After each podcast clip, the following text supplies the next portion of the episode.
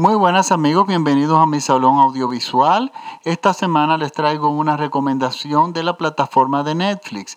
El nombre de la película es The Violin Player de 2016 y, es, y aparece en el buscador así mismo, como en inglés, como el violinista, pero en inglés, The Violin Player.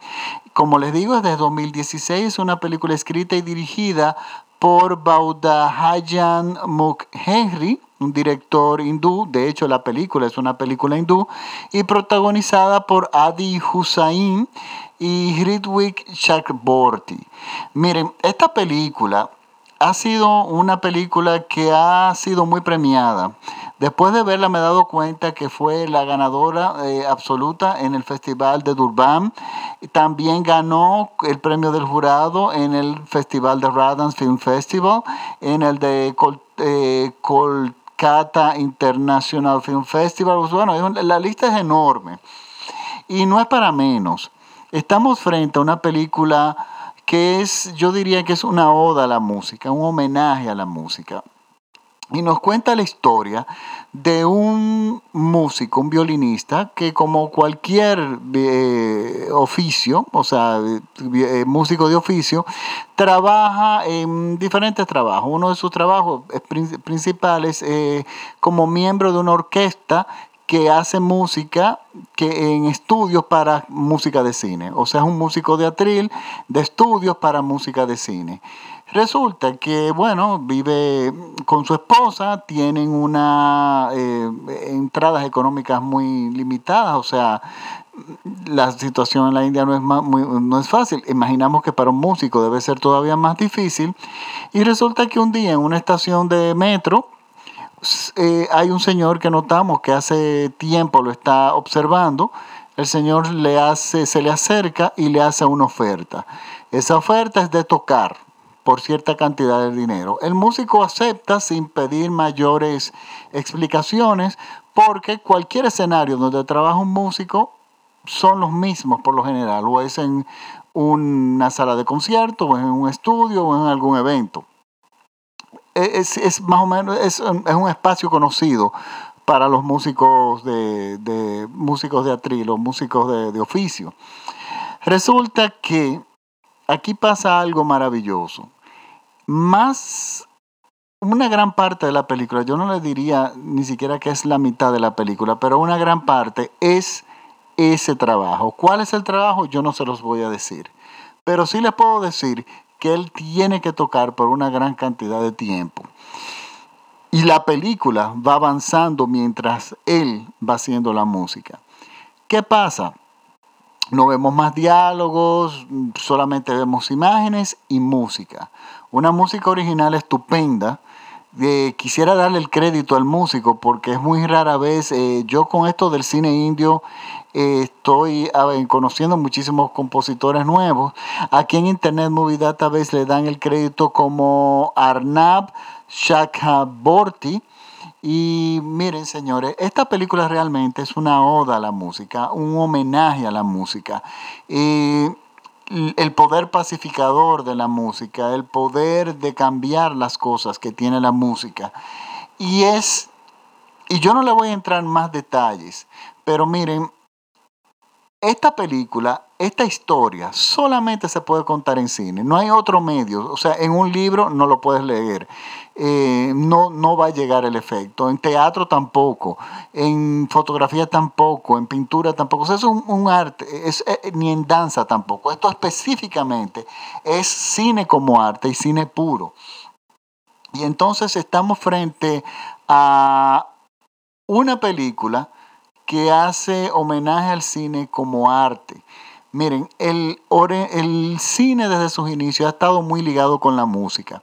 Eh, recordemos que el cine mudo empezó con imágenes sin sonido, pero acompañadas de música. Es tanto así la importancia que un profesor de música que tuve, de cultura musical, don Julio Ravelo de la Fuente, el mejor, el mejor profesor que yo he tenido en mi vida, él nos contaba que el, claro, él era un señor mayor, cuando estaba el cine mudo era una persona joven. Y él me explicaba que en nuestro país había muchas salas de cine, porque el cine mudo fue famosísimo en el mundo entero y era muy lucrativo. Las salas de cine eran un buen negocio. Y él me explicaba que las salas de cine tenían un piano y la pantalla y bueno, y las butacas eh, donde se sentaban las personas que iban. Y él me explicaba que cuando el pianista se enfermaba o no iba, la gente pedía que le devolvieran su dinero y no querían ver la película, porque sin embargo, si ponían la película, si la proyectaban, se iba a entender. Pero la gente entendía que no podía ver la película sin la música. Y es que eh, han ido de la mano, porque yo no puedo desligar a la música del cine y esta película lo prueba.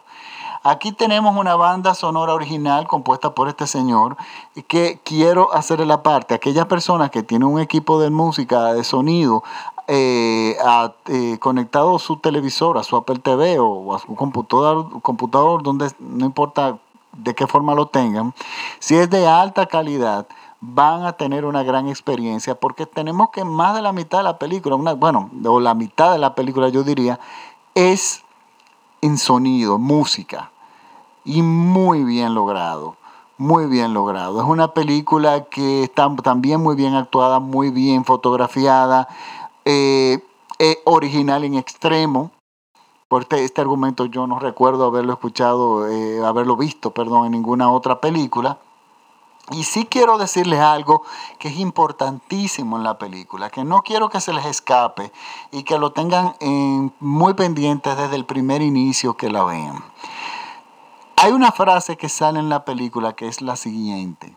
Creo que es al final o al principio, ahora mismo no recuerdo, pero igual nos llega. Y la frase es, algo que dijo Pablo Picasso. Pablo Picasso dijo, el propósito del arte es lavar el polvo de la vida cotidiana de nuestras almas. Y esto es indispensable que ustedes lo entiendan para poder apreciar la película y entender ciertas cosas que acontecen. Por lo tanto, mi recomendación de la semana es esta. Les recuerdo que me pueden seguir en mis redes como el Salón Audiovisual de Francis Poe en Facebook, donde yo cuelgo todos mis podcasts gratis. Igual, ya lo pueden, ya pueden escribir en Google el Salón Audiovisual de Francis Poe y van a salirle muchísimas plataformas donde ustedes los pueden escuchar. Elijan la que más les guste. Recuerden que todos son gratis. Me pueden seguir también en Twitter como Francis Poe o en Instagram también como Francis Poe. Eh, ah, quiero decirle algo. Mm, alguien me, escribió que por favor cuando hiciera los podcasts eh, especificara si la película está doblada o es subtitulada. Yo siempre la voy, voy a hablar de películas subtituladas. Porque, ¿Por qué razón? Dos razones. Número uno, en mi país eh, estamos acostumbrados a ver las películas subtituladas. De hecho, despreciamos las películas dobladas no nos gusta. Y yo estoy acostumbrado a eso. Yo inmediatamente veo la película que si está subtitulada ni me entero que está subtitulada. O sea, yo le, ya leemos automáticamente todo y no nos damos ni cuenta de que estamos leyendo. Pero otro aspecto es que como yo soy una persona que me gusta destacar las bandas sonoras de las películas y la música, cuando las películas son dobladas, las bandas sonoras son degradadas. Muchas veces pasa que si el sonido es un Dolby Digital 5.1, estamos hablando de que cuando se hace la traducción, eh, se hace un doblaje, se convierte en 2.1 o a veces simplemente en, sonido monofónico. Yo he visto eso en estos tiempos. Por lo tanto, siempre van a piense que todas mis películas que no son de en español van, eh, me refiero a versiones subtituladas. De repente Netflix, Netflix eh, tiene la opción de escucharla en español, pero todas estas películas que son así de Oriente, de Asia, no, ellos no, no, no, existen doblajes para, porque son idiomas muy, no, existen muchos actores que doblen esos, eh, bueno, traducir esas películas debe ser un problema. Por lo tanto, este, nada, yo sé que les va a gustar, espero. Voy a poner el trailer de, mi, de esta película en mi plataforma, mi página de Facebook, el Salón Audiovisual de Francis Poe. Y yo estoy seguro que si a usted le gusta el cine como arte, esta es una película que le va a gustar. Y es una película que yo nunca la voy a ver en cines comerciales. O sea, estas son de las películas que se cuelan en Netflix, que Netflix eh, le da distribución y gracias a Dios que le da, porque de otra forma nosotros nosotros, por lo menos yo en mi país, no tuviera chance de verlas. Por lo tanto, yo agradezco eso. También quiero agradecer a nuevos seguidores. Tengo nuevos seguidores en lugares como la isla de Mauritius, tengo en la Unión Soviética, supongo que son latinos allá. Quiero saludar a mi gente de Irlanda, que también son fijos escuchándome, en Francia, en España, que no tenía seguidores, pero ya tengo. tengo seguidores en Vietnam en Perú, en Paraguay, en Bolivia, en Costa Rica, en Chile, en Argentina tengo varios, y en Brasil también. No, deben ser latinos o personas que saben español. Y bueno, yo me alegro que haya tantas personas en el mundo que les guste el cine, que me gusta a mí. Y eso me hace sentir muy bien. Entonces, nada, muchísimas gracias. Nos vemos hasta el próximo podcast. Eh, chao.